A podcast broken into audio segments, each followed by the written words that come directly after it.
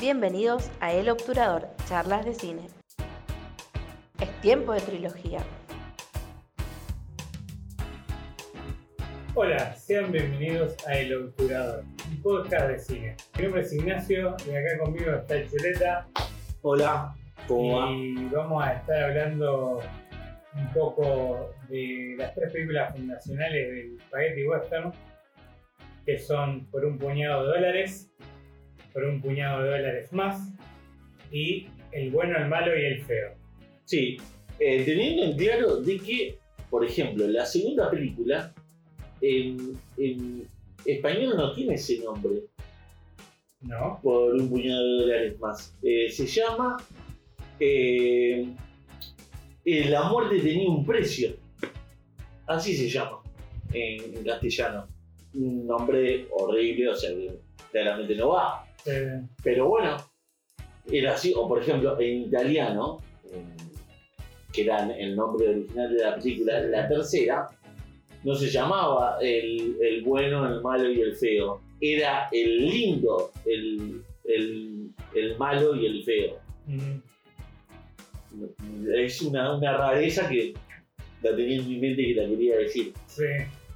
Sí, Así. es que en cierto modo eh, es difícil definir la- las tres películas como una trilogía porque ya de por sí creo que en cierto modo no, no fueron concebidas con esa idea y fueron como evolucionando a medida de que pasó. La primera se hizo En el año 64. en el año 64 eh, a modo de una sería una remake poco oficial de una obra de Akira Kurosawa que Yojimbo era, se llamaba, si no Yojimbo, recuerdo. exactamente y eh, a su modo como que en realidad eh, la historia dice que un productor fue a ver la película y también fue Leone y como que dijeron, che, mirá, podemos hacer algo así, pero estilo western. Y en cierto modo se copiaron de la película al hecho de que después, eh, no me acuerdo si la productora que, que había No. estado con Kurosawa o qué sé yo, les terminaron haciendo... Yo la- las averiguaciones que hice es que Kurosawa eh, vio la película de, de Leone y le pareció muy buena. O sea, le pareció que, que Sergio Leone había eh, podido hacer un buen producto basándose en su película. Mm, Pero como vio que le empezó a ir bien, ahí es cuando Kurosawa Dice. eh, dice, vamos a hacer algo con esto. Porque Kurosawa terminó ganando más por el 15% que le empezaron a dar de la película de Leone que por su propia película. Eso es algo interesantísimo. La película es del año, la primera, es del año 64 Mm, y eh, contó con un presupuesto de 200 mil dólares únicamente. Algo realmente barato para lo que hoy. Sí, sí, sí. Igualmente para la época me parece que también era barato. Inclusive. Sí, al lado de las producciones de Hollywood. En esa época Ben Hur me, me imagino que habrá sido Y Ben Hur es anterior y sí, tuvo un costo bastante mayor, pero era, también creo que era parte de lo que pasó Hollywood en su momento, porque ese tipo de películas, Ben Hur, Leopatra, la idea de los estudios era mostrar cierta grandilocuencia en cuanto a esas imágenes y esos presupuestos, que tampoco eran eh, exorbitantes de alguna manera, pero demostraban como el poderío del estudio. Eh, Sí, en, esta, en esta primer película, eh, que se llamaba Por un puñado de dólares, eh, la escenografía era muy escueta y había cosas que ya estaban desde antes. Creo que si no me recuerdo, están, no sé si las tres, pero la primera está filmada íntegramente en España las tres. y algunas cositas en Italia, creo. Están grabadas la- los exteriores, la mayoría de los exteriores están grabadas las tres películas en España Y los interiores, hay, hay interiores que están grabados en los estudios de Cinecittà en Roma, que es un Sí. estudio famosísimo de Roma. Y yo lo que también estuve investigando que hay una pequeña grabación hecha, si no me recuerdo, en California. ¿Por qué digo esto y que te parece tan raro? Cuando la película llega a los Estados Unidos, se graba una primer parte que está grabada, se encuentra en YouTube, está en los extras del, del DVD o del Blu-ray, que grabaron, que es, es como eh, se lo ve a Clint Eastwood, pero no es Clint Eastwood claramente porque está filmado arriba, se ve el sombrero y el poncho, que llega a hacer un acuerdo con alguien, que está en, en- si uno llega a ver algún... Es como una publicidad. No una publicidad, una introducción a la película. Como la película, o sea, ¿por qué se le dice Spaghetti Western? Vamos al principio. Está el Spaghetti y Sergio Leone, o sea, tenía que había hecho dos películas, una película, no era conocido No, en el no, año no, no 64. tenía. una- Y bueno, Sergio Leone es el impulsor de el Spaghetti Western, que es un western nada más que europeo. Sí, hecho en Italia, por eso es Spaghetti. Sí, sí, sí, sí. Por eso el nombre Spaghetti. Y otra de las cosas es la diferencia. Mar- es, marca una diferencia clara el Spaghetti con el Spaghetti Western. Y tienen diferentes ritmos. También creo que se diferencian mucho en cuanto a la estética.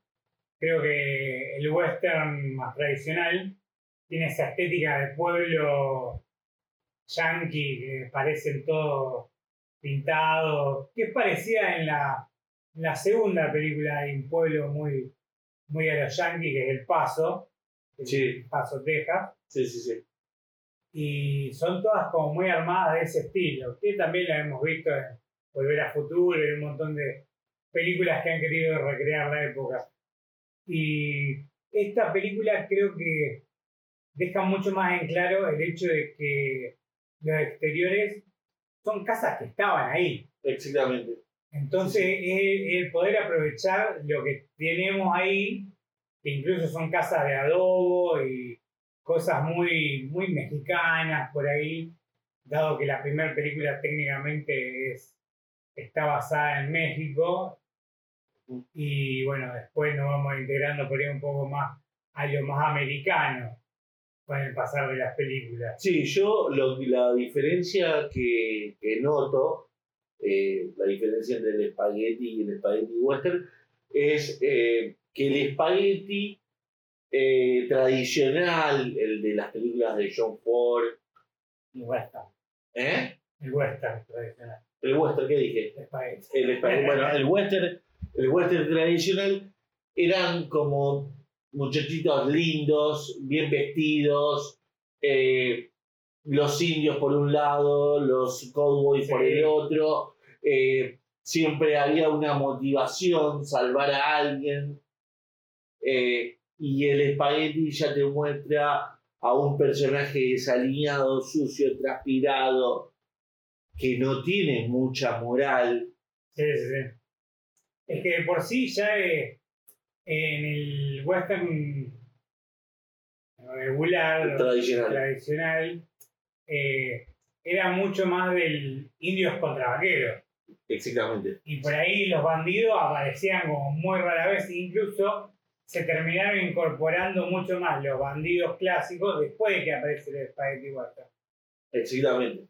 porque por ahí, o sea, era así muy armado a la antigua, ¿entendés? Los buenos son los blancos y los pieles rojas son los malos, ¿entendés? Y esa cosa que tienen los yankees de siempre diferenciar por el color de piel.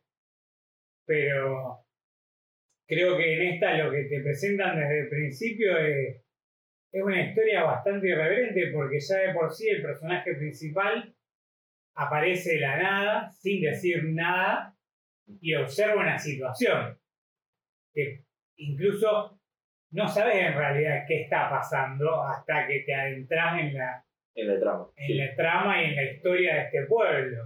sí, sí. sí. que es un pueblo medio muerto, en el que no pasa nada porque hay dos facciones que se disputan, por así decir, el pueblo, que una Los rojos los rojos y y los, los- Baxter. Baxter, Boxster, te iba a decir yo, Sí. Baxter. Sí, eh, a mí eh, lo que me parece eh, muy interesante es precisamente el personaje de Clint Eastwood que es tan desalmado eh, porque en la primera escena cuando llega, que está tomando agua, que lo ve al pibito, que entra a la casa, que no se entiende muy bien qué está pasando, él se queda mirando. No es que eh, yo me imaginaba cuando apenas empiezo a ver la película, digo, va a correr a ayudar al pibito. No, es más, él eh, reacciona cuando un grupo eh, que creo que son del lado de los Baxter sí, eh, le, le- le- lo molestan a su caballo. Eh, y me encanta, a mí me fascinó la parte que va pasando y le dice al, al tipo que hace los cajones, y le dice, haceme tres cajones, y cuando después de disparar le dice, disculpame, eran cuatro. sí, Me parece una cosa, fue bueno. maravilloso eso para mí. Y Es que el personaje en sí es muy irreverente.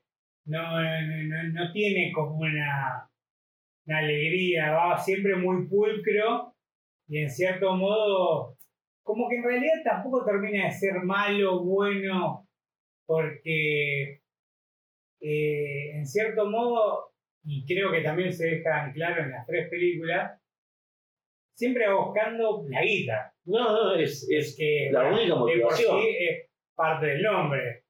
Por lo único que se mueve es por unos dólares. sí, sí, sí, sí. Entonces es como que entra en este pueblo y se encuentra con estas dos facciones enfrentadas y encuentra como la oportunidad de hacer unos mangos enfrentándolos a estas dos parejas, eh, comprando y vendiendo información de alguna manera. Sí, es, eso a mí me pareció interesantísimo.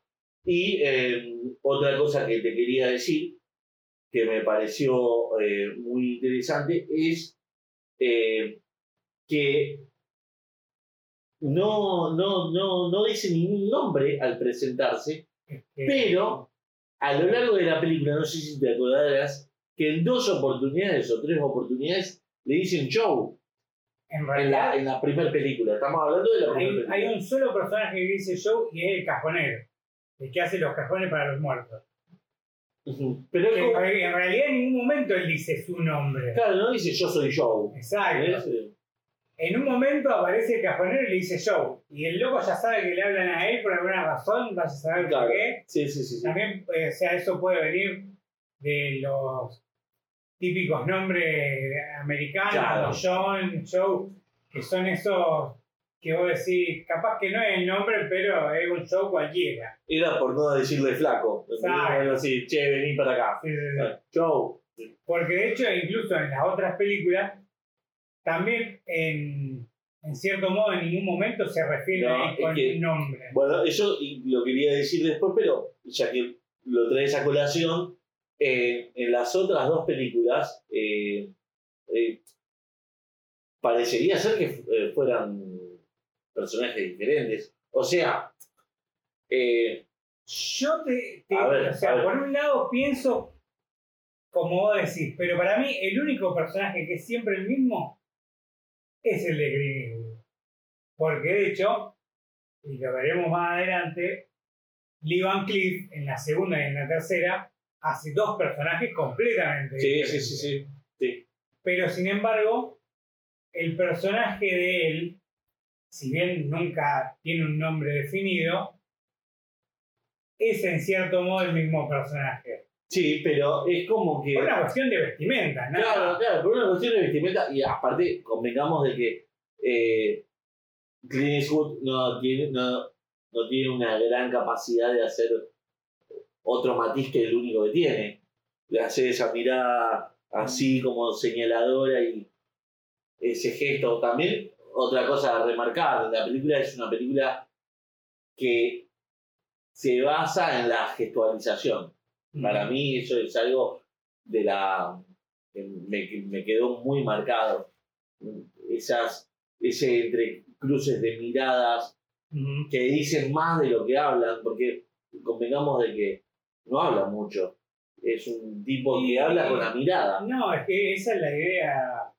Creo que el personaje es hablar poco y hacerse entender con lo mínimo. Y creo que en sí el Clint Eastwood se presenta bien como el personaje y se hace entender muy bien.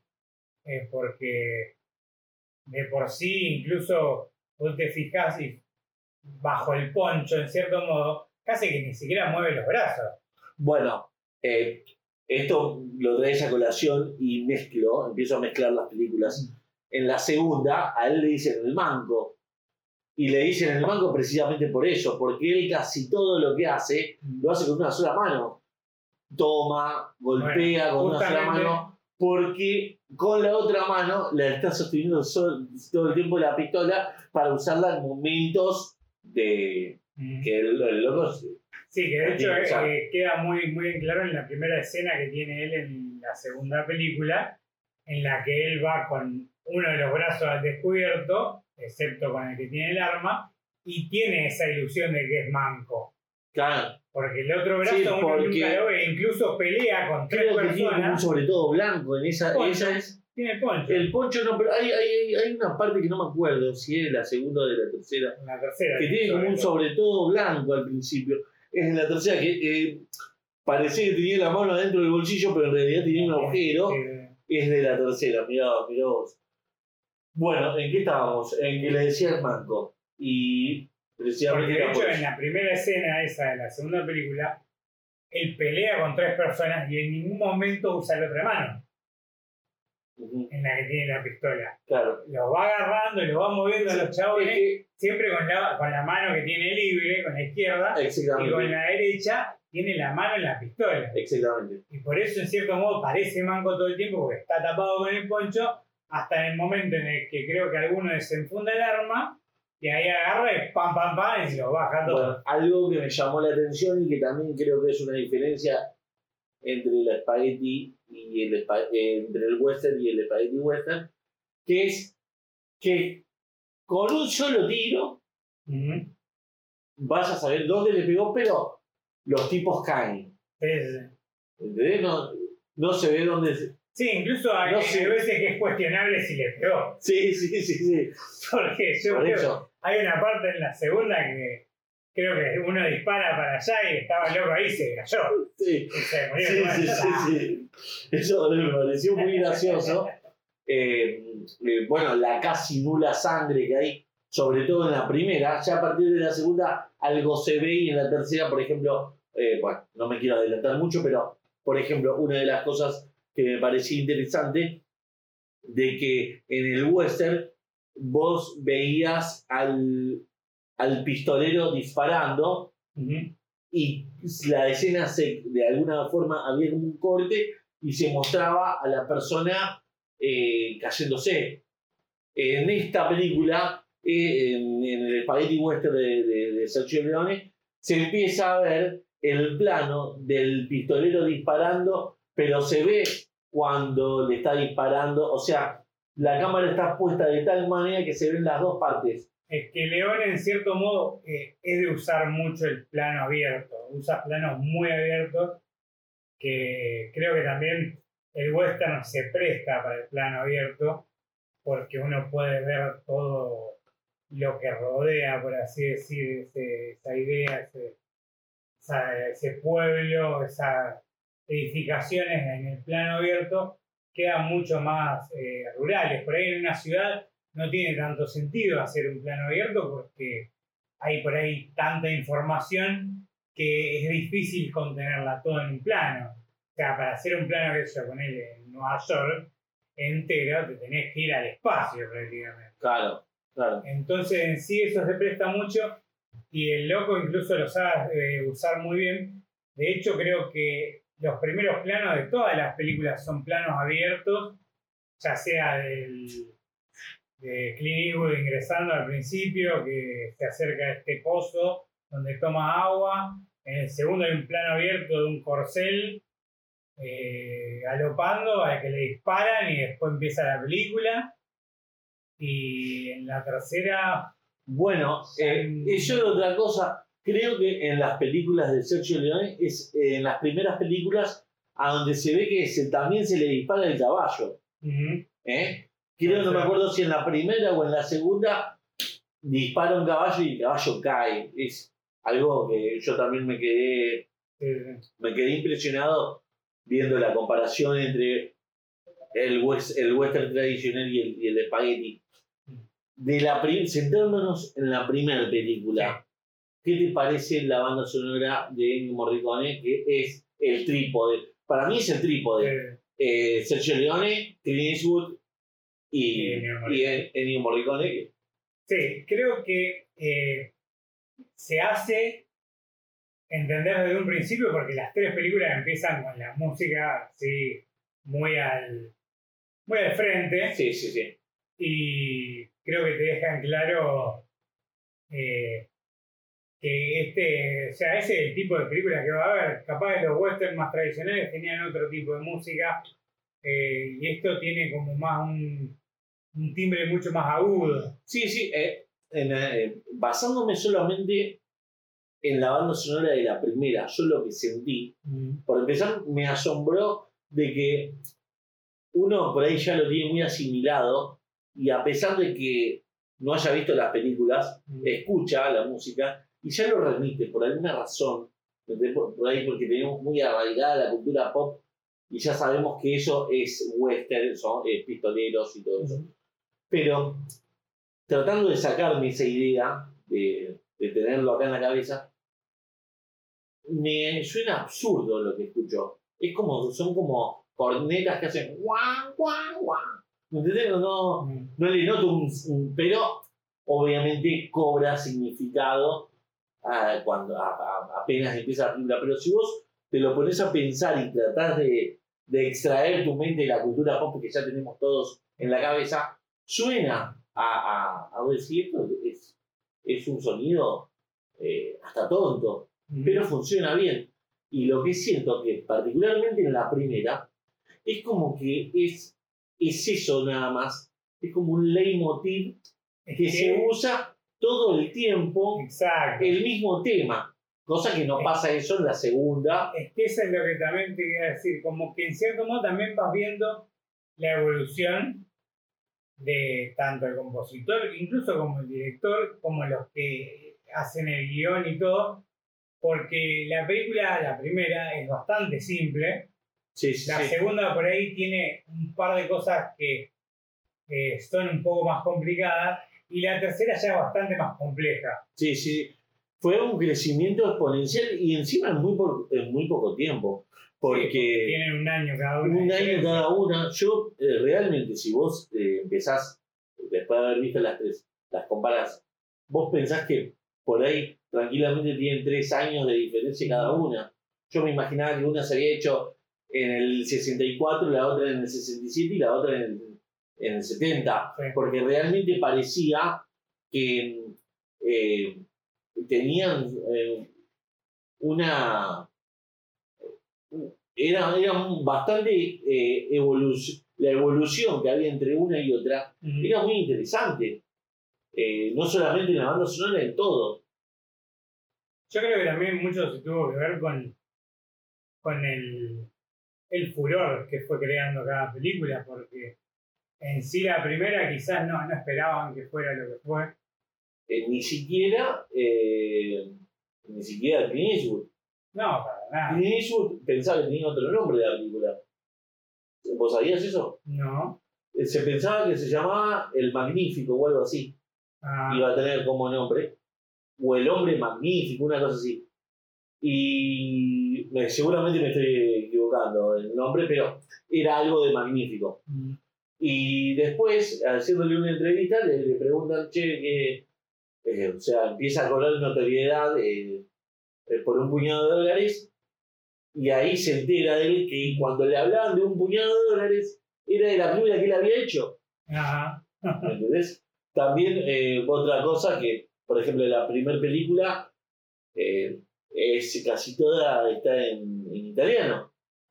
Es que en realidad la- las películas fueron grabadas sin audio, las tres. Claro, Y claro. después sí, eran dobladas tanto al italiano como posteriormente al inglés, cuando una vez que se estrenaron las tres en 1967, se venden a la United, a la United Artists en Estados Unidos, que compra las tres películas y la- las trae a Estados Unidos y ahí, bueno, le hacen un doblaje en inglés, que bueno, termina siendo el que uno, El que uno conoce, el que uno conoce. Y también ahí es cuando empiezan a hacer todas estas cositas que te contaba al principio, como hacerle una escena Mm, a la primera, porque la primera, sí, nosotros que vimos las, las, las clásicas, digamos, eh, vos lo ves al chabón llegando al pueblo y claramente, como vos decís, no sabés quién es.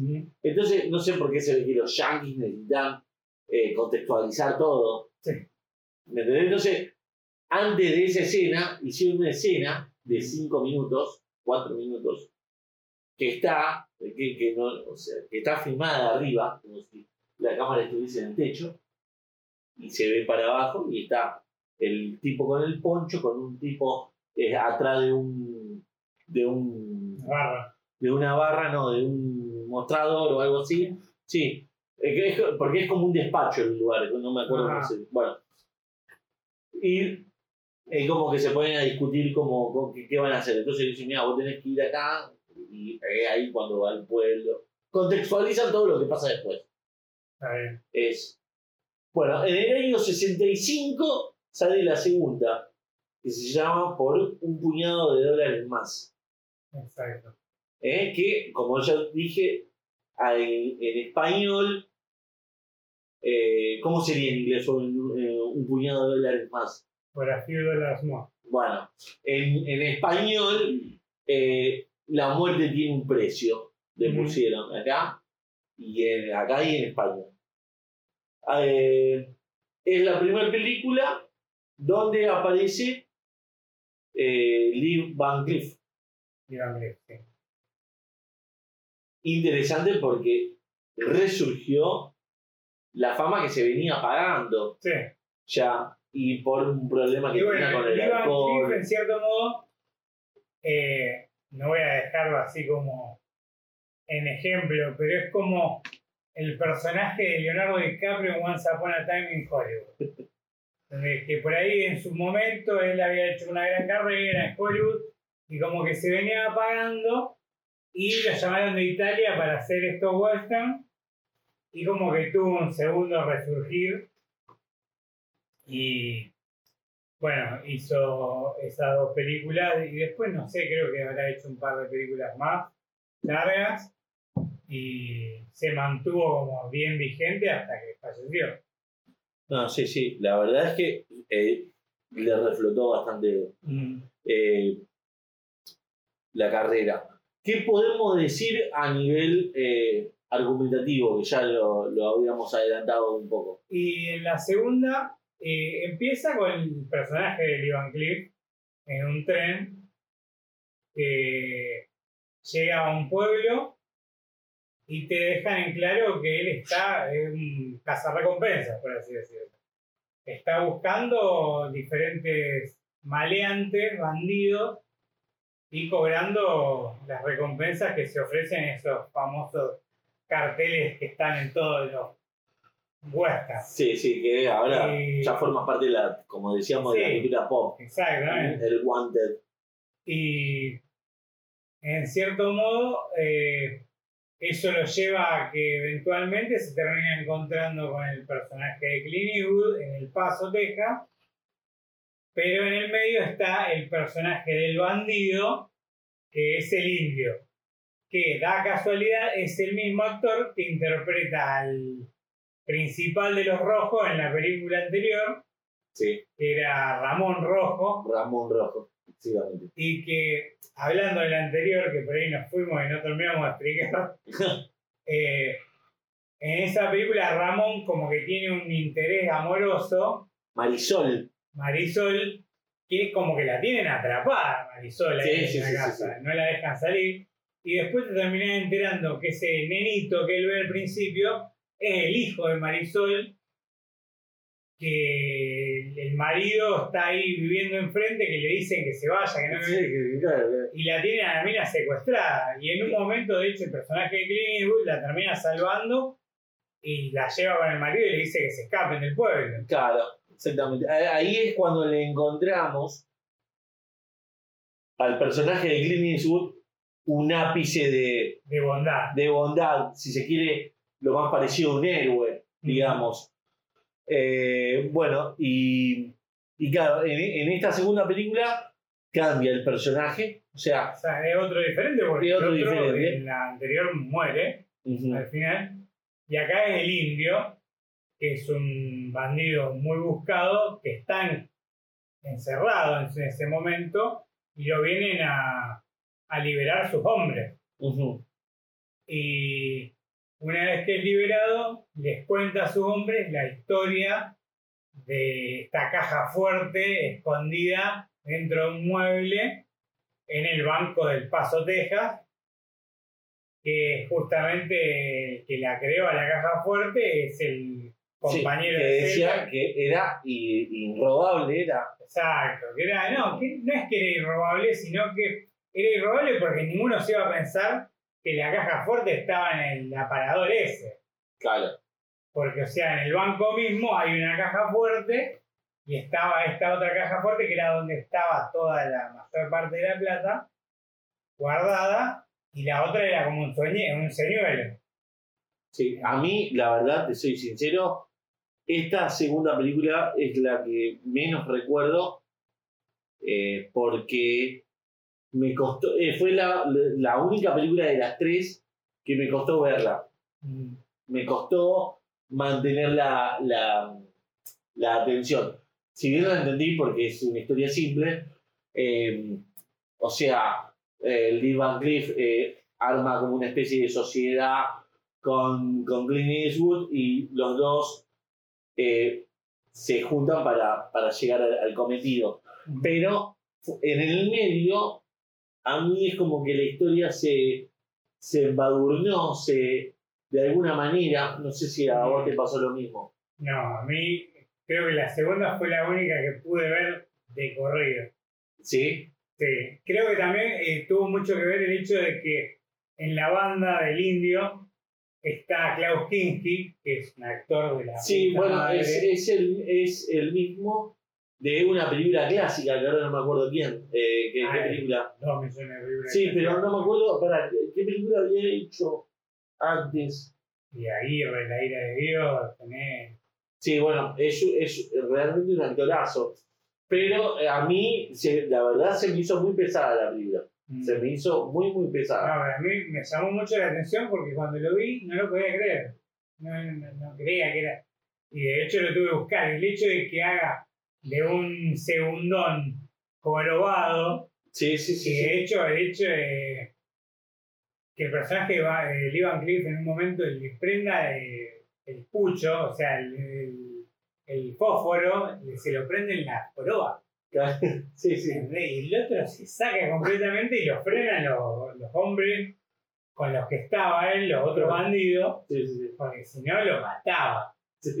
Y de hecho, más adelante, cuando se vuelve a encontrar con el personaje de Ivan Cliff este, en otro pueblo, como que le ofrece la joroba, La joroba para y ahí, bueno, se resulta en una especie de, duelo en el que, bueno, Ivan Cliff termina matando al personaje de Klaus Kinski, pero como que me llamó mucho la atención esto de estos personajes que fui descubriendo, o sea, ya de por sí el hecho de que cuando empecé a verla, me llamó mucho la atención que el personaje del malo fuera el mismo actor que el del anterior, y como que, Claro. de hecho, también hay uno de los, eh, el segundo, por así decirse, del indio, que es uno robusto, medio grandote, gordo, que también está en la anterior, que hace uno de los hombres, y después también está en la última. Sí.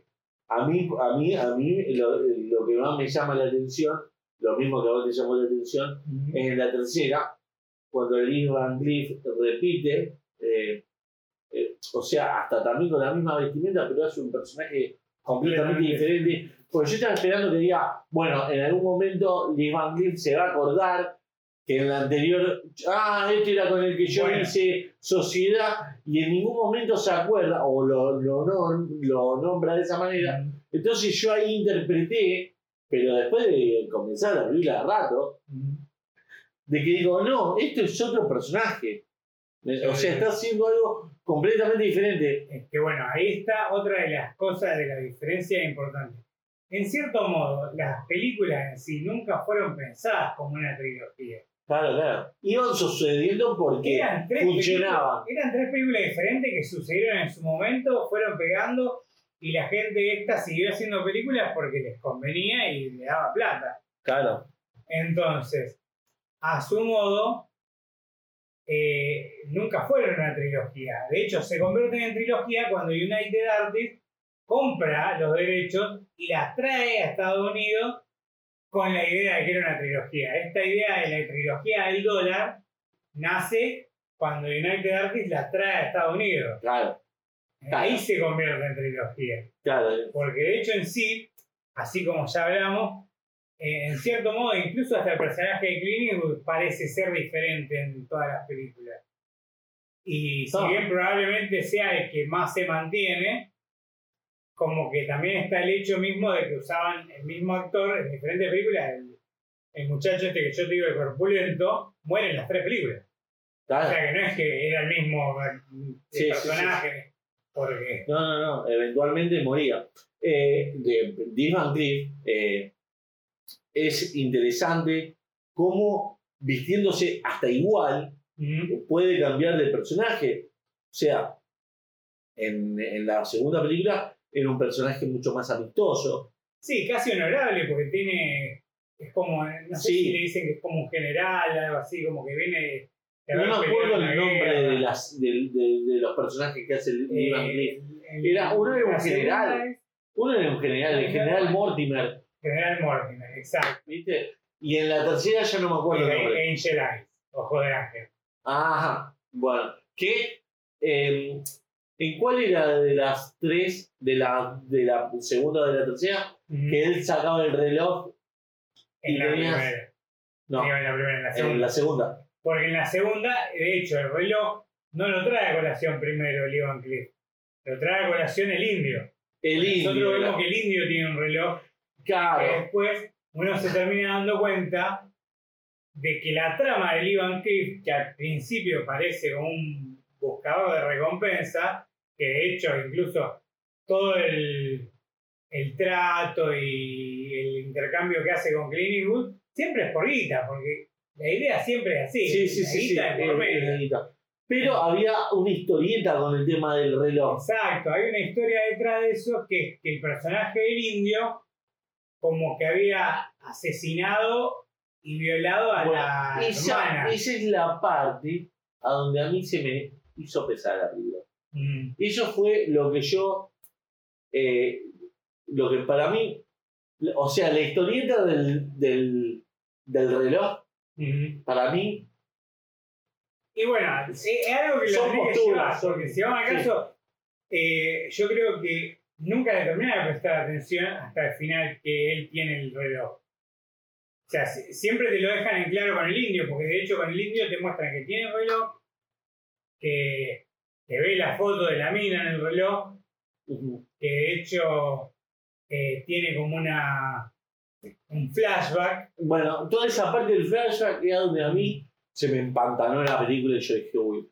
la puta madre. Encima, sabiendo de que la primera dura una hora cuarenta, la segunda dura dos horas veinticinco. Sí. yo dije, bueno, es una película. Tranquilamente, está bien.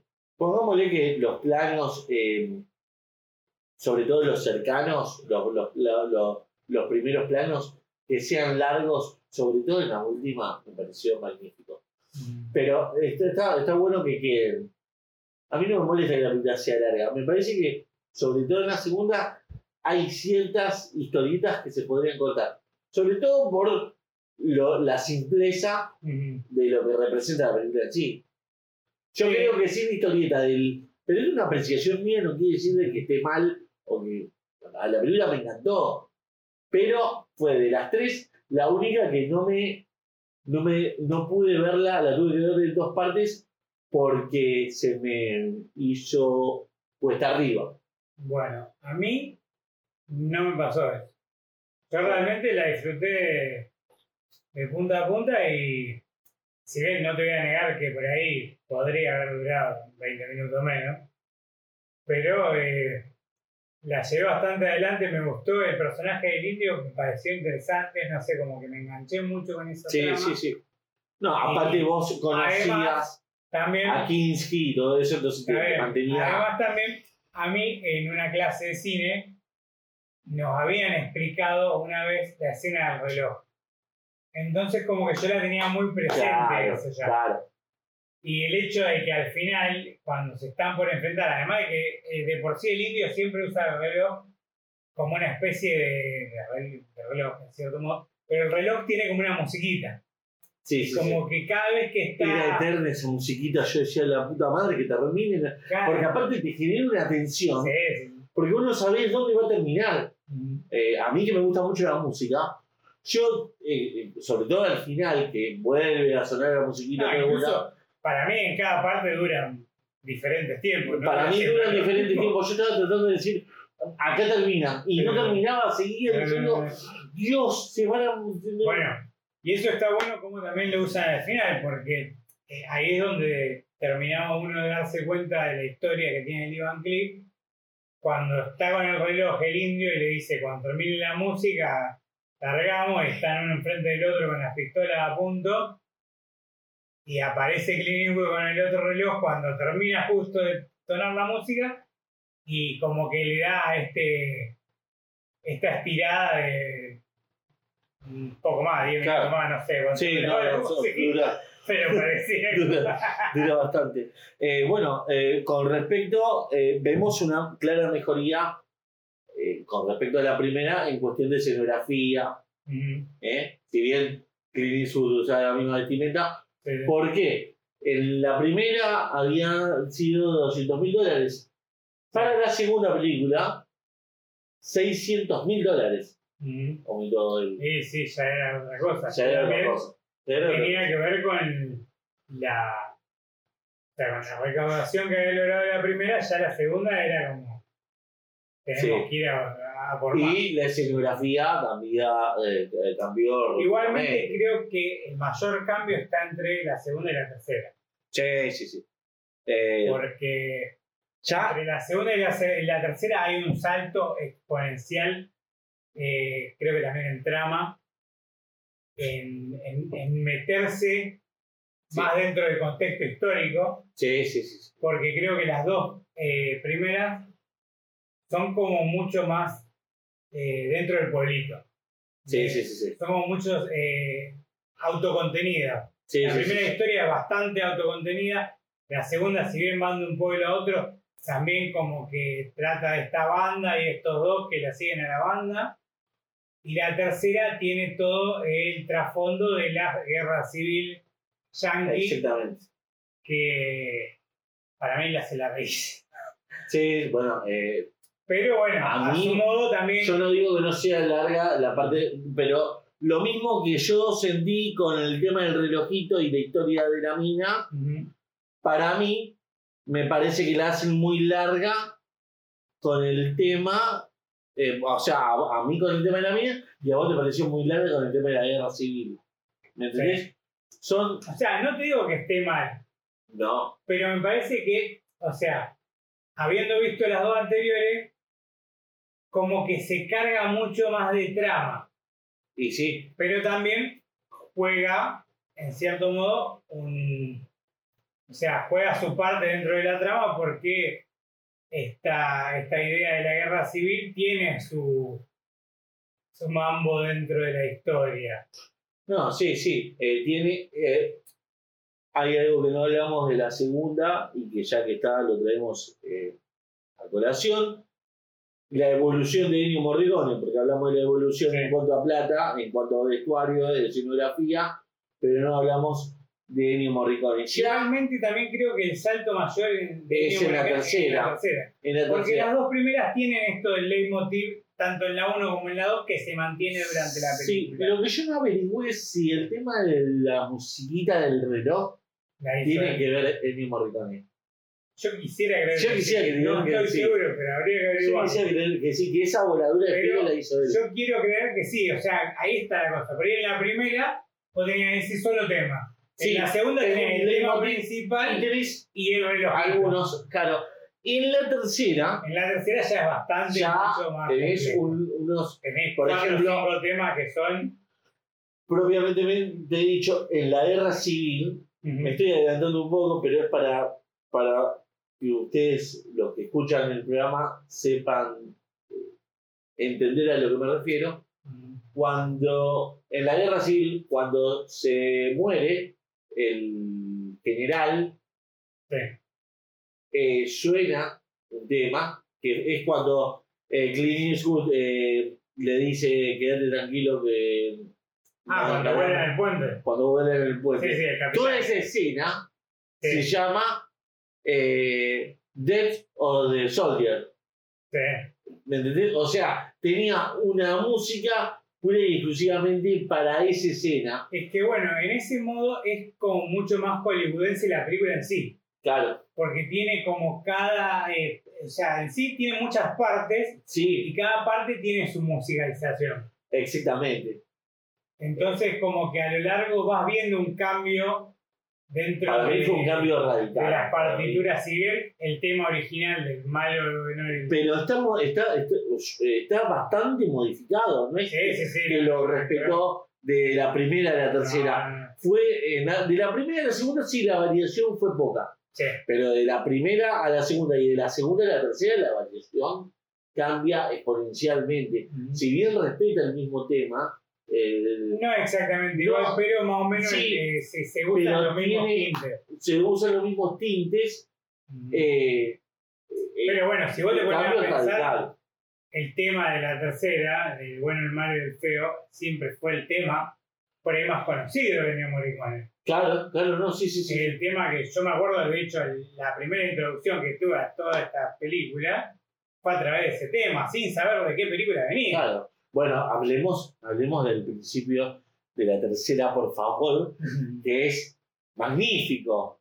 Primero, ese, ese, esa especie de, de close-up al principio de ese plano de un chabón transpirado que está así y aparece en cámara, ¿lo tenés? Sí. Me parece magnífico. Y después, eh, tres tipos entran armados dentro de, de- de una casa, un bar o algo Sí, así. sí, un salón, parece. Y apenas entran, sale despedido Sí, con un pedazo de carne y sale. y la imagen se detiene. Y ahí fue cuando yo me quedé maravillado porque digo, claro, de esto es lo que hizo eh, tantas veces el Quentin Tarantino, de presentar un personaje deteniendo la imagen. Es algo, me pareció magnífico. Y encima la música haciendo y poniendo, escribiendo en la pantalla. A mí me pareció, a pesar de que pasaron cuántos años, impresionante. A mí, yo me quedé maravillado con eso. Fue alucinante. Y sí, porque en cierto modo la película empieza con la presentación de los tres personajes. Exactamente. Primero con Tuco, que el feo sería, que está interpretado por Eli Wallach, que es un Eso. actorazo.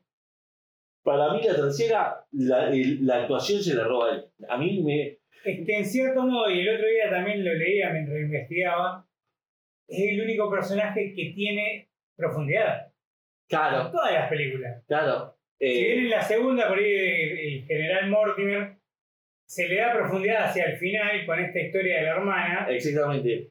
el personaje de Tuco tiene profundidad en todo sentido. Y de hecho, Claro. en un momento, Leone iba a usar eh, como actor para este personaje a Jean María Volante, que es el mismo que hizo de Ramón Rojo y del Indio, Ajá. pero como que se enamoró tanto del personaje que necesitaba alguien que supiera darle un toque de comedia. Sí, eh, el tipo este es muy. A mí me encantó. Sí, sí, Eh, es más, realmente, Yo quiero eh, averiguar más películas que sean bueno, interesantes a Había estado en, varios western y bueno, después de eso también trabaja en un montón de películas. De hecho, estuvo en, en la última de Wall Street que se hizo con Michael Douglas, que era como una especie de Ajá. secuela En- de en los estuvo. 80. Está. eh, ¿Era en esa? Sí.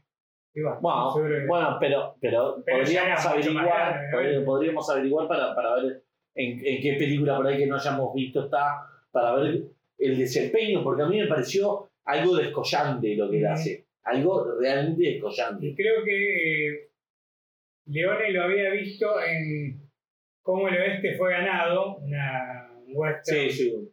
de época, que ahí también interpreta un personaje, no sé si parecido o similar, pero eh, fue tal la relación que él hizo con el actor, Leone, que de hecho le dejó que el mismo tipo agarrara e hiciera cambios sobre el vestuario, sobre porque de hecho Eli Wallach tampoco estaba muy convencido al principio de cómo hacer el personaje y si realmente le gustaba.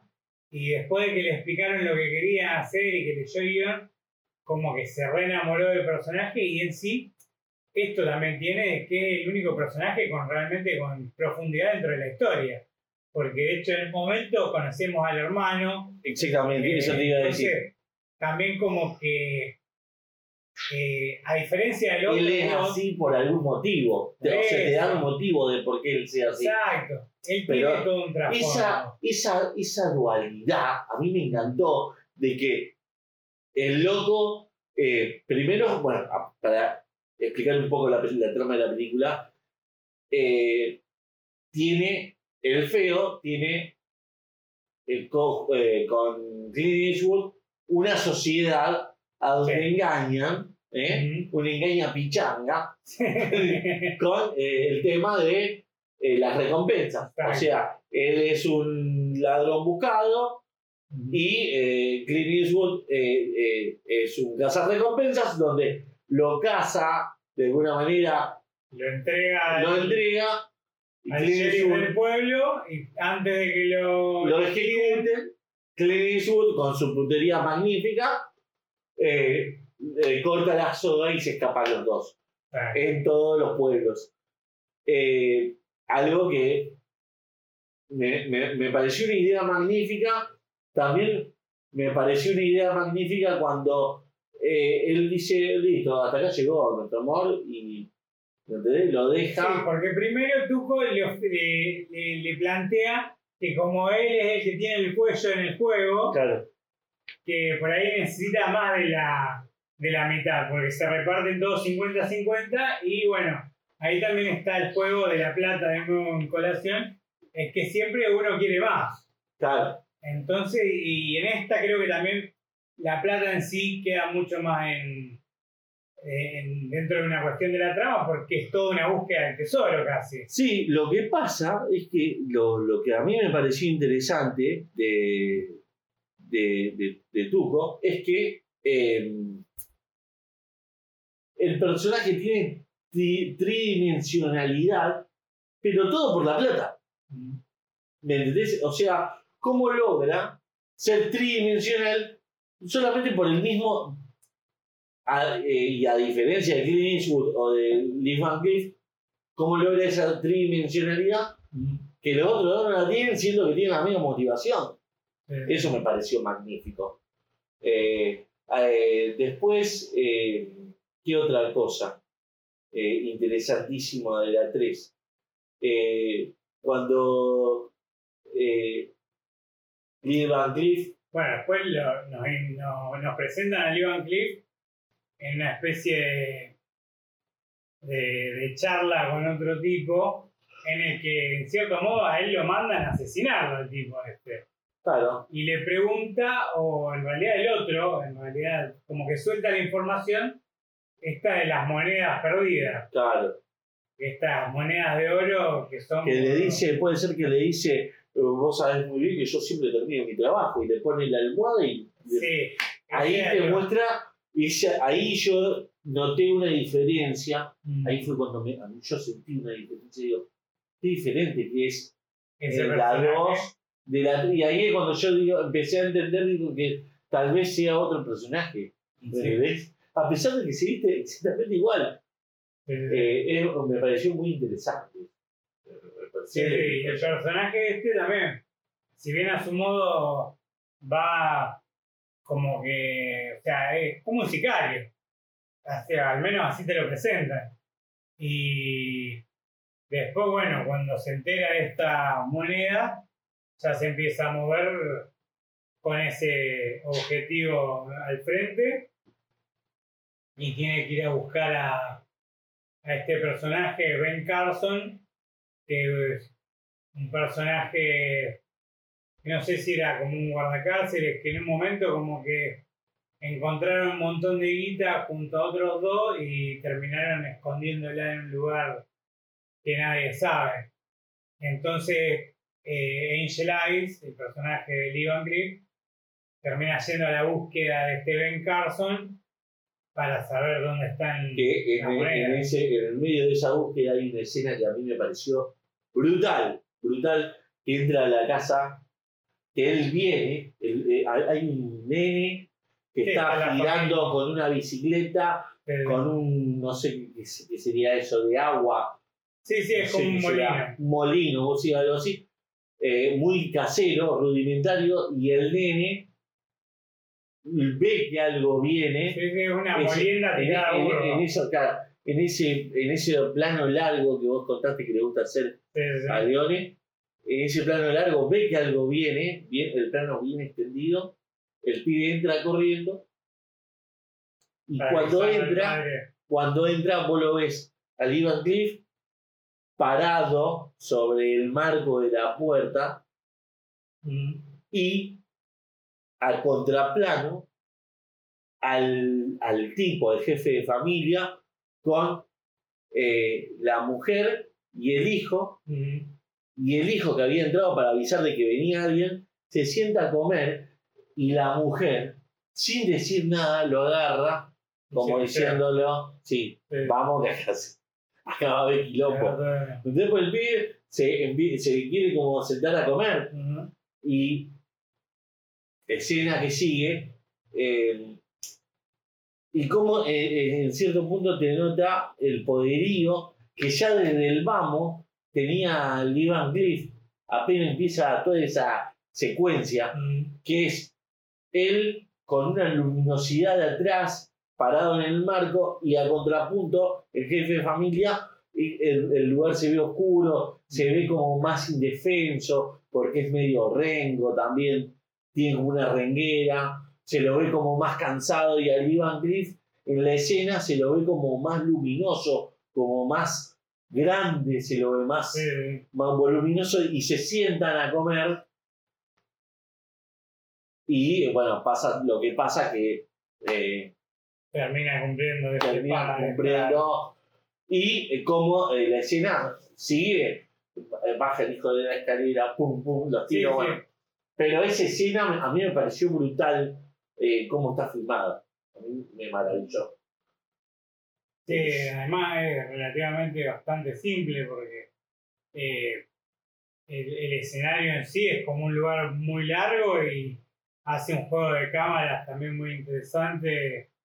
Sergio Leone ahí presenta eh, la escena bastante bien porque Yo- a uno en una punta de la mesa, el otro de la otra. vos sabés que yo esa escena yo soy un gran fanático y lo sabés de Quentin Tarantino y no pude dejar de imaginar esa escena como la escena de eh, Bastardos sin Glorias Mm, la del principio.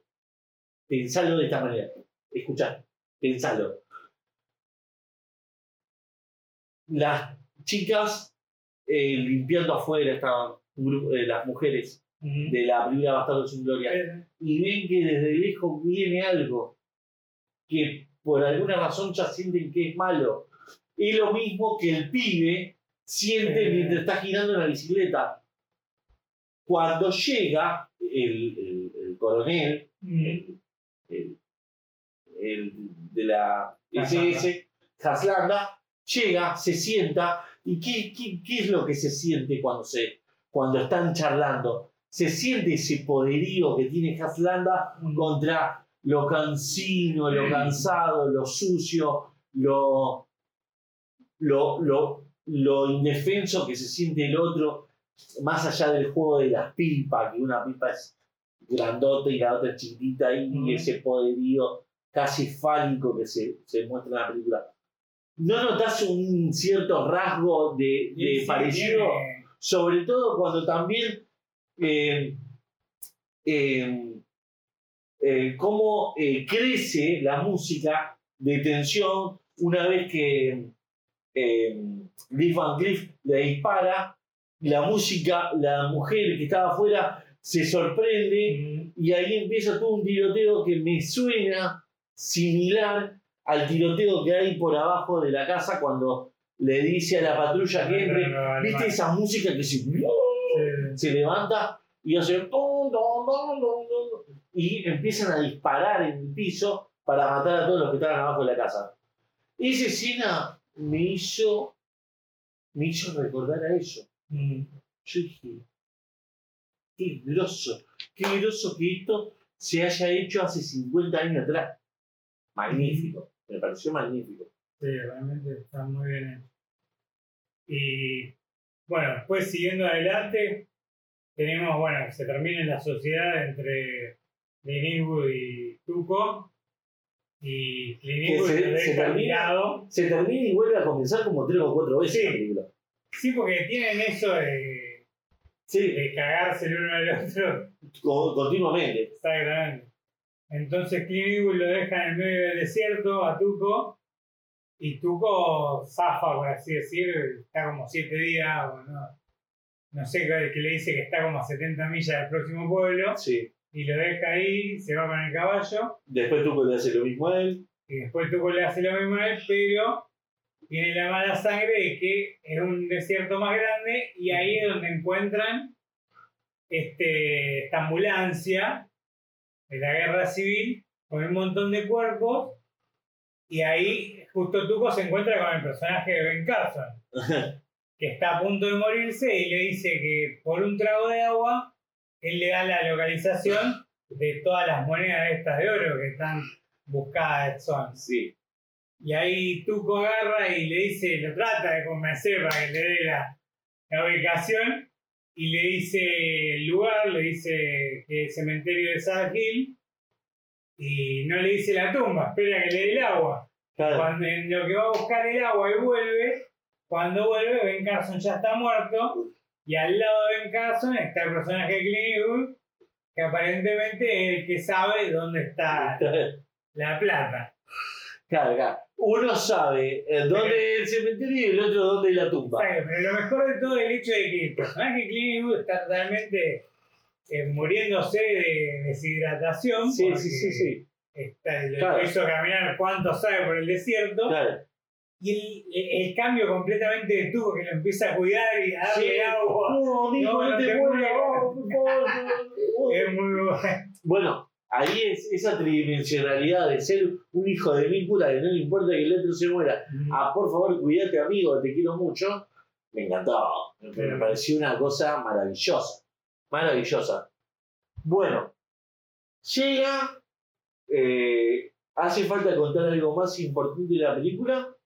Y en cierto modo de acá eh, ellos se meten, Se van a, a lo que ya contamos se de la en el muerte. cuartel eh, de los confederados tratando de buscar un médico para él. Eh, lo mandan a otro lugar, ahí se cruza con el hermano. Después de cruzarse con el hermano, que terminan como el orto las Sí. cosas. Van a donde está la guerra civil, que se muere este comandante o algo así. No, no, eso, eso es después. Eso Pero después. primero lo atrapa Angel Eye, que se está haciendo pasar por un general. Ah, de la es verdad, es verdad. Ahí lo atrapan y lo tortura a Tuco para que le diga la ubicación del cementerio. Claro, ¿de qué manera lo torturaba? Para... El gordo, el grandote los caga Ah, trompadas, los golpea por Sí, sí, sí, sí, sí.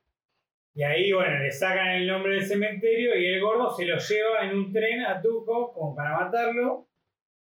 Y el general, eh, el Jedi en realidad, llega a un acuerdo con Clint Eastwood porque sabe que Clint Eastwood no le va a dar la información. Entonces, como que acuerdan ir juntos hasta el cementerio y ahí. Claro, Quedarse eh, cada uno recuerdo, que, recuerdo que, que, que Tuco agarra le dice al gordo, che, tengo ganas de mear, Sí, sí, sí. y se tira del... Claro, ahí es donde se zafa, que me encanta la idea de que el loco no se podía zafar, entonces metió en el medio de la vía de Sí. la riel, lo- del riel Para cortarse la cortarse cadena, lo puso al gordo y él se puso así costadito. Sí. Me pareció magnífico. Por ahí es una tontería, pero a mí yo en esas cosas me Sí. sigo. No, a mí lo que me parece es cómo mierda hizo para subirlo de gordo hasta ahí y Bueno, en el. Son cosas como la de los tiros que, como puede ser que un solo tiro maten a alguien. Y si le paraste en la rodilla, que. Sí, sí. Ah, no importa. Y Eh, bueno, y ahí pasamos a- al, al medio de la, de la guerra civil. que es cuando explotan el. Todavía no. Ahí Todavía. están en- se meten en el pueblo que está siendo desalojado. Y ahí también llega Tuco, se mete en una casa y se empieza a bañar. Aparece uno de los tres que había aparecido al principio. Sí, que le dijo. Le dijo, eh, si vas a no, no, no, no tenés que hablar, tenés que agarrar y matar. Uh, Sí, porque se le pone a decirle que no sé que le había sacado el brazo, qué sé yo, ¿eh? Y el otro estaba en la bañera así con la pistola y le caga tres tiros. y la me, me encanta la frase esa que dice, que ahora no me acuerdo, pero dice.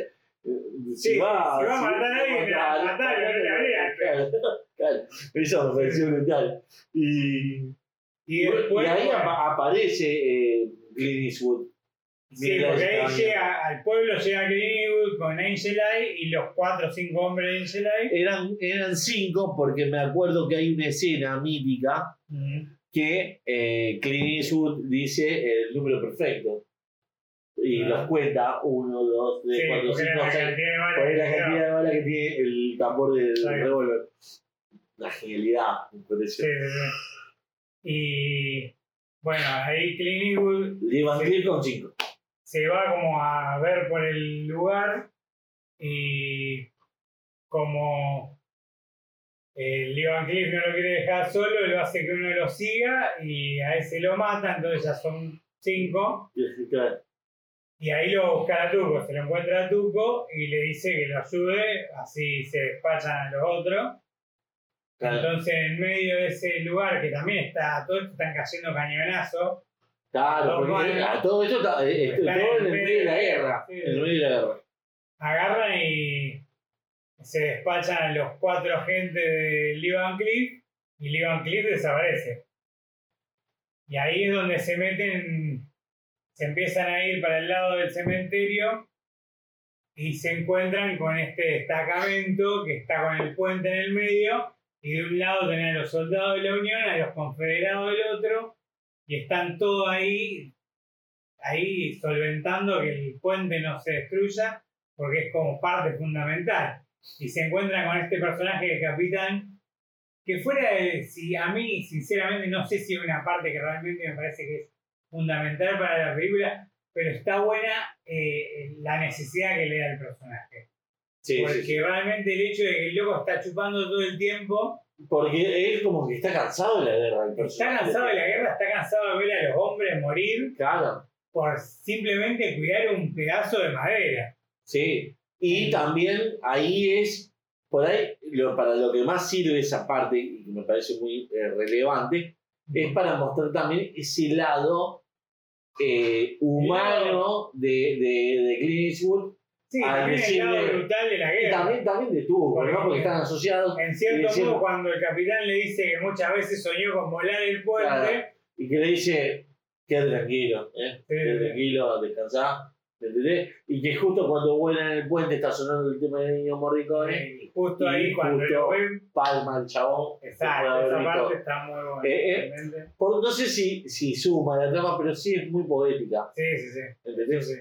Así que bueno. Después de eso, ¿qué sigue? Después, Llegamos- del otro lado del puente, Tuco agarra y lo, lo traiciona de nuevo a Clint Eastwood y se va. Y le chorea el caballo y se va. Y que ahí vemos también otra escena que es bastante emotiva. pero eh, ¿por qué lo había traicionado? Si, si Es que sabía. en realidad aprovecha una distracción. Clint Eastwood se encuentra en ese momento con un, un soldado de la Confederación que se está muriendo y agarra, se saca el tapado, se lo que le da el pucho, le le da el pucho, el loco agarra, fuma dos pitadas y palma Sí. y estaba ahí el caballo del soldado este sería. Ajá.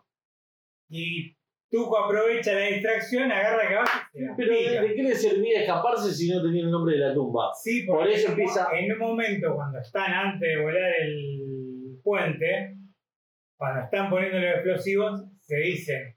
Ah, Él le dice el cementerio y el otro le dice la tumba. ah, se lo había dicho, sí. Por eso se Sí, escapa, porque ya no lo Ya necesita. lo necesitaba, claro, claro. Era por Entonces, eso. Se Me había baja olvidado. y llega al cementerio. Llega al Y cementerio. empieza a buscar por todas las Bueno. tumbas, por todas las tumbas. Para, para, para ahí, porque ahí me parece muy interesante ya eh, el cementerio. Ujú. Me parece magnífico cómo está construido. Me enteré de que el cementerio eh, se lo regaló el ejército español. O sea, ah, el ejército español le dijo, eh, nosotros, quédate tranquilo que nosotros te hacemos el set.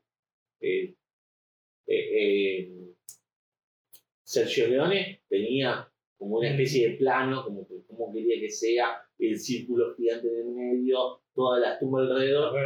Y el ejército de español le regaló, le dijo, quédate tranquilo, y cada uno iba y hacía una, una lápida de edición desenterrando, y eso no le sirvió nada a Sergio Leone Ah, fue gratis. Ya que estábamos a decir la información, 1.600.000 pesos. Para, de dólares para la tercera. Un millón más que la, la- la- o sea, 200.000, 600.000, 1.600.000. Bueno, pero se nota en esto. Se no- en esta se nota, eh, pero ah, Sí, porque es un millón más. por eso, pero además se nota en el hecho de que es un nivel eh, de película mucho más hollywoodense, no solo en todo. Vamos al caso que tenemos varios cuarteles, cuarteles generales del ejército y cosas así, que son realmente Sin dudas, sin dudas. bastante, unas puestas en escena bastante importantes. Además de varios pueblos, porque Sí. En el, en el, en el, en el cementerio, Mm, ahí es cuando yo, eh, mi corazón melómano, empezó a recordar a Metallica. Porque eh, no sé si alguna vez viste la introducción de un recital de Metallica. Mm, Nunca. ah, La introducción de todos los recitales de Metallica de hace un montón de años a esta parte mm, es con la introducción de esa parte de la. Es más, hasta con la escena de la película. ah, no sabía. de Tuco empezando a correr, buscando con la cámara rápida y el- el- la música de Ennio Morricone. Eh, se arrancan todos los recitales de todo el mundo, de, es más, todo, cualquier DVD que vos agarres, inclusive creo que el, el DVD de Metallica, a donde lo hacen con la sinfonía, desde ese entonces ya empieza con, con el tema de Ennio Morricone y la imagen en pantalla gigante que tuvo completo por alrededor de todas las tumbas. Eh, y bueno, agarra, corre, y bueno, ya me trajo a Metallica. Digo, ah, mirá, de acá sacaron una parte. Eh, y me encanta la imagen de la cámara girando con Tuco. Esa cámara que no se detiene en ningún lado, que se ve todo como borroso, porque eh, eh, hace la representación clara de Tuco volviéndose loco buscando la fucking tumba. Sí, Es, es algo maravilloso eso. eso. Ese tema de Morricone creo que se llama El secreto del oro o algo Sí. así. No, no, no me acuerdo cómo se llama. es uno de los tres temas Más importantes de la película. Más- exactamente, exactamente. Y bueno, ¿cómo sigue? Después de esa Y escena. bueno, ahí encuentra la tumba de Arch Hanson, que era el personaje este en cuestión, Exactamente. y empieza a, a cavar como puede. Y ahí cae una pala y aparece el personaje de Clint Eastwood diciéndole que con eso lo iba a hacer más rápido. Y entonces mientras lo observa el otro, agarra y cae otra pala y aparece el personaje de Lee Van Cleef diciéndole a cábenlo, cábenlo. que le dé una mano. Y entonces Clint no, se queda mirándola así y le dice, no, yo no puedo nada. Y dice, ¿por qué no? Porque acá no hay nadie. Agarra así, levanta la tapa del y hay un muerto, no hay una sola moneda. Entonces, agarra y Clint plantea que hay que ganárselo al oro. Claro, Entonces, agarra una piedra y escribe en la piedra. Desde que llegan al, al cementerio, es Ah, magnífico. bueno. Todo lo que Sí. sigue, cada segundo es magnífico. Sí, sí, incluso en el momento en el que Tuco se da cuenta que le mintió con el nombre y se saca como, eh, mentiste, ¿dónde está la confianza? Sí, porque eso, eso es lo que me gusta. Que el loco se saca como Sí, si la tradición de Clint Eastwood fuera peor. fuera peor que todas las que él hizo. Bueno, eh, entonces, eh, esto es para, para plantea Clint Eastwood esa- esta cosa de que había que ganarse el oro. ujú. Eh, creo que hace como que escribe abajo Sí, de una escribe, piedra. Como que escribe abajo de la parte de abajo de la piedra y agarra y la pone en el centro del círculo, Ajá. Que está en medio del centro del círculo, que ahí entendemos para qué carajo eh. Sergio Leone hizo el círculo sí, sí. porque se pone uno en cada punta y eh, el, el coronel Mortimer, no, eh, el Eh, el- Ojo de ángel, ojo de ángel se pone en, en- en el medio, digamos, eh, y, Y Tuco queda uno de los y, y lados, tú- y ahí empieza una, un- Sí, sí. diferentes planos Una eh, mezcla de planos de rostros y de rostros, pero eh, lo interesante cómo juega la cómo música. juega, no, sí, cómo juega la música, pero también cómo juegan los rostros, esa cosa de mirarse uno con otro, Bueno, ¿me como entendés? El personaje de Tuco, como mira para todos lados. Sí, sí, sí, pero todos, todos miran, Eh, menos creo que el de Clint, que es como que está, es bastante como que pulcro, es pero bastante, también tiene el hecho de que el de Clint Eastwood sabe lo que tiene que hacer. y también, también cómo, eh, sin mostrarnos eh, a quién están apuntando, muestran los, las diferentes armas, porque es los planos de, las, de los rostros, de las, de las miradas, y el plano de las armas. Sí, sí, Se van combinando, pero como a lo largo de la película la- se, se- se encargaron de mostrarte quién es quién. A ver, te hago un ejemplo. Eh, el Ojos de Ángel usa la pistola a mano cambiada, Sí. cruzando la mano. Clint Eastwood la usa como de forma tradicional, Sí, la derecha, derecha. la, la derecha directa. Y eh, Tuco, que, que- ¿cómo es? La tiene colgando. La tiene colgando con un cordel. Sí, sí, sí. porque siempre le puso así. Entonces, ¿cómo la película, para, vos, para, para decir, ¿para qué carajo me está mostrando que la, la Annie Cordel? Para eso, porque sin mostrarte las, los rostros, vos sabés a quién representa cada arma. Sí, sí, sí. Es al- algo alucinante. Y esa tensión que se genera gracias al tema y gracias a ese cambio de cámaras que dura un montón. Yo, yo yo que alguien, por favor, se pare. No, yo creo que son más inclusive de Sí. 5 minutos. Son 10, creo. Eh, es impresionante. Es impresionante. Eh, y bueno, ¿cómo bueno, sigue la cosa? Ahí Clint Eastwood le dispara a Angel Eyes dos veces lo mata y justo cae en una tumba abierta. Así, Sí, sí. Y le pega otro tiro más para meter el, el Para meter gorrito. el sombrero. Y Tuco no tiene bala, porque él ya le había sacado las balas la noche anterior. Y el hijo de puta se enoja porque le sacó la bala. Eh, me sacaste la bala. Qué cosa.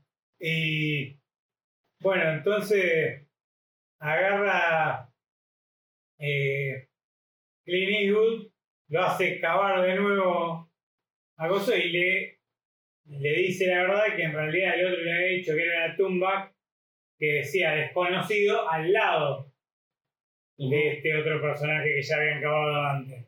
Sí, Y ahí es donde descubren las monedas. Y en ese momento agarra y le saca la mitad, le deja la mitad al tuco, pero lo hace que se cuelgue, que se sube arriba de una tumba y se cuelgue en la soga otra vez, y lo deja ahí y se empieza a ir. Y Tuco empieza a gritar de, de a poco, medio ahorcado. que yo no- pensaba que yo pensaba, posta, Eh, que iba a dejar que se muera. Y pero ahí es donde Sí, o sea, el la película, sí. claro, por eso. La película termina, o sea, valga la redundancia, termina terminando como empezó. O sea, él cortándole la soga como de costumbre para Claro. que él se escape, pero bueno, lo dejó en el medio de la nada. Sí, sí, otra vez. Y bueno, ahí termina la película y termina con Tuco puteándolo. sí, sí. Y lo, lo, lo que me llamó mucho la atención también de esta película, que bueno, ya tiene su tiempo, es el hecho de que prácticamente no tienen crédito. Porque termina la y terminó.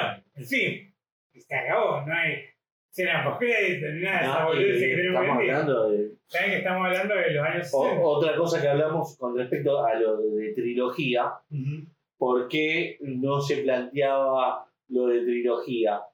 Porque iban viendo cómo funcionaba película tras, pali- tras Sí, película. Hoy día, a ver, eh, eh, ya Marvel sabía que iba a hacer un montón de películas desde antes de que se haga la, no, no sé si necesariamente lo sabía desde el principio, pero como que ya lo iba armando de otra manera. Que Claro. con él. Claro, a ver, pero a, a ver, me voy a una saga. El Señor de los Anillos, me imagino que ya de entrada estaba pactado que iban a hacer películas. Sí. O Harry Potter. Harry Potter me parece que ya estaba pactado de que por lo menos iba a ser más de una.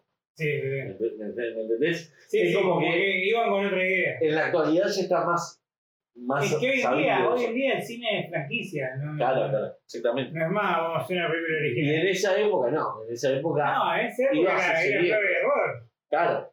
Entonces acá probaron, les fue bien, probaron de nuevo, les fue bien y siguieron probando. Ahora, qué raro que no siguieron probando. O sea, ¿por qué no pudo yo, haber yo creo que en su, en su modo eh, le encontró el cierre O por Ahí este Clint no personaje. quería hacer más. Incluso Clint Eastwood ha dicho que el personaje que él interpreta en Unforgiven, Sin Perdón, que es una película por la que ganó el Oscar en el año 91, si no estoy mal, No puedo equivocarme, No la vi. eh, puede haber sido como un futuro de este personaje que por ahí quedó en la ruina, después conoció una mina y le salvó la vida y como que, bueno, después pasa Claro. lo que pasa en la Con un película. poquito de imaginación podríamos, Sí, sí, obviamente. podríamos presuponer eso. Pero la también lo que es importante que yo noté cuando estaba investigando es que muchos de los lugares de las páginas donde investigué, como que toman que las películas en realidad, eh, en realidad van a la inversa. Porque si vos te pones a pensar, en el bueno, el malo y el feo, Clint Eastwood todavía no tiene el poncho, hasta el final de la película. No tiene la pistola, hasta que se la da Angel a la mitad de la película. Te juro que no O me sea que al final de la película realmente se convierte en el de las otras dos. O sea que el bueno, el malo y el feo es como una precuela.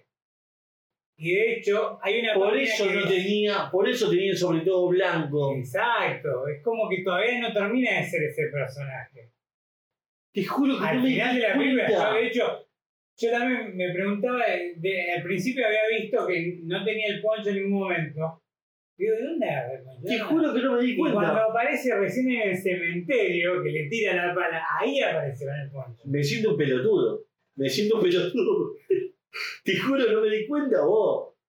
Y de hecho, hay otra página que dice que eh, el bueno, el malo y el feo en la primera sería por unos dólares más en la segunda y la otra en la tercera. O sea que están completamente a la inversa. Claro, claro, claro. Eh, la, la, la última y la primera, la segunda. La, La segunda es la segunda y la tercera Claro, es la primera. Claro, qué, qué locura. No lo, no lo había pensado. No pero son cosas que por ahí Y qué loco, que qué estar. loco que la más, la que todo el mundo conoce, es la última. Y sí. que es la- Yo, es más, cuando estaba buscando para ver las películas, la que conseguía muy fácil Ujú. era Bueno, me- El buen animal y el feo y la otra dos no. Y, y Es que también embargo, creo que algo que la distinguió de las otras dos y la puso en un escalón superior, fuera de por ahí el nivel de producción, es la banda sonora. sí, sí, La banda sonora de Ennio Morricone es, magnífica, ¿no? Magnífica. Sí, sí, sin duda. y además se nota la evolución en las tres películas. Sí, sí. Como de hecho en la primera, si vos te fijás, no aparece Ennio Morricone en los títulos. Porque en esa época, como eran, la, la idea era venderlo a Estados Unidos y eso, se ponían nombres eh, tipo yankee. Ah, porque eran todos italianos, entonces, entonces si vos te fijás en la primera aparece eh, música o composición, no sé cómo está, eh, Dan Sabio, que él, Claro. él sería, una especie de sí, de seudónimo seudónimo. que se pusieron para la película y se puso Dan Sabio, que de hecho Sergio Leone también se había puesto uno, pero después con las reediciones, qué sé yo, él dijo que se ponga Sergio Leone. Ah, Entonces se sacó esa placa que en algún momento dijo otro nombre y quedó siempre Sergio vos. Y lo otro que te quería comentar que era eh, lo del orden. Bueno, y después también que es de prestar atención, la pistola de Clint Eastwood tiene como una, no sé si es una serpiente, pero tiene como un dibujito blanco, que ahí es donde yo me di cuenta, y no sé si la tenía antes o no, pero en un momento Angel Eye, cuando hace el arreglo con él en la tercera, para ir a buscar el tesoro, le tira el arma justamente con la serpiente.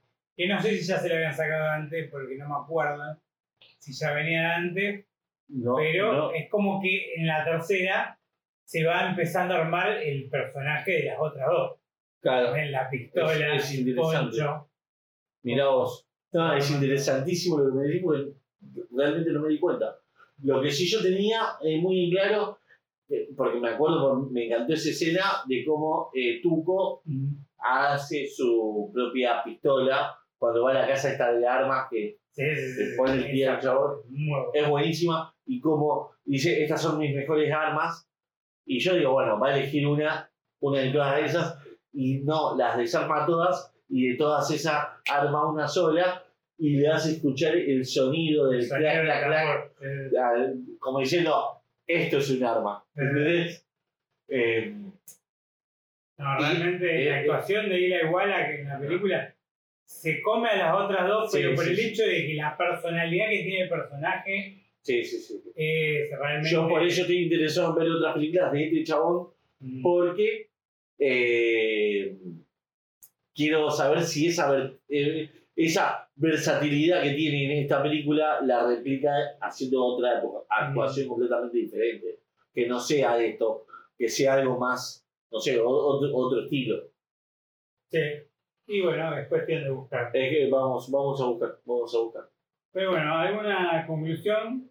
Nada, eh, un espectáculo. Eh, a ver, lo que habíamos hablado antes, creo, de grabar el podcast. Mm, Si no nos hubiésemos propuesto a hablar de esto, mm. no hubiésemos visto nunca estas Es películas. que esa es la cosa. Yo había visto eh, cosas muy por separado eh, de cada una. Por ahí la que tenía más vista era el Mexican Standoff, que es eh, esa última escena entre los tres, el bueno, el malo y el feo, que era lo que por ahí más tenía visto de la saga en sí de esta trilogía. Y el hecho de haber, de haber podido verlas de también, está, está bueno eso de, de- de jugarse por ver películas que por ahí uno no vería todos los días. Es que yo creo que eso es lo que la magia que tiene a hacer un podcast como este. De que por ahí eh, salir de tu zona de confort. A ver, obviamente que a cualquiera le va a gustar ver una película de Marvel o de DC que por ahí está, ¿no? Es mucho más pochoclera y todo eso. Y yo nunca elegiría sentarme a ver un western de tres horas, ¿entendés? que encima en el medio tiene el- los conflictos de una guerra civil, que, o sea, no, no- no- ¿me entendés? Pero empujado a, a grabar el podcast, el hecho de ver una película y no solamente sentarme a disfrutar, sino también a, a ver qué puedo anotar, que esto sirva para después, ¿entendés? El análisis que trato de hacer de la película fue lo que me alejó de la zona de confort y que hoy en día volvería a ver las tres películas, pero para disfrutarlas. Sí, sí, sí. O sea, lo que yo eh, en un principio no, me, no lo hubiese hecho, hoy en día sí. Y por ahí a la gente que escucha esto, también es gracias a escucharnos nosotros, eh, dicen, che, me interesó, quiero ver estas tres películas para ver en qué punto de comparación o si siento algo parecido a lo que sintieron, estos dos chabones. Eso me parece magnífico. Sí, es una tarea a lograr y hay que, hay que ver que en realidad son películas que en- tienen su tiempo, hay versiones remasterizadas que realmente se ven muy bien. Eh, yo, por ejemplo, antes de encontrar las que te pasé a vos, había encontrado versiones que estaban más maltratadas y por ahí no se veían todo bien. Pero bueno, eh, gracias a Dios encontré esas restauradas que están muy bien. Y también creo que también una diferencia que tiene la última película es que la imagen se ve realmente muy Sí, bien. sí, sí. sí. Que no Ahí- sé si tiene que ver con la restauración o con la película en sí, pero Yo la creo que imagen, el millón de dólares más que tenía la película Sí. se hizo notar. Se Sí, hizo sí, notar, en todos los sentidos. En todos los sentidos.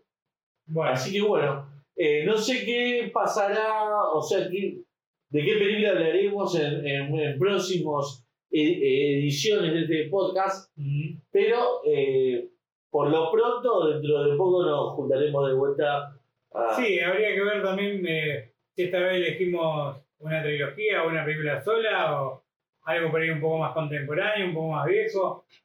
Esto va a ser al libre albedrío, o sea, Exacto. lo que nos nazca hacer va a ser lo que finalmente quede. Exactamente. Bueno, eh, nos vamos despidiendo y lo dejamos con esta hermosa experiencia y espero les guste el podcast y nos puedan seguir. Desde acá les decimos muchísimas gracias por escucharnos y Nos vemos, querida Nacho. Muchas gracias por todo. Gracias a vos. Gracias por escuchar El Obturador, charlas de cine, conducido por Nacho Carreras y Damián Chuleta Cavalaro, producido por Nacho Carreras.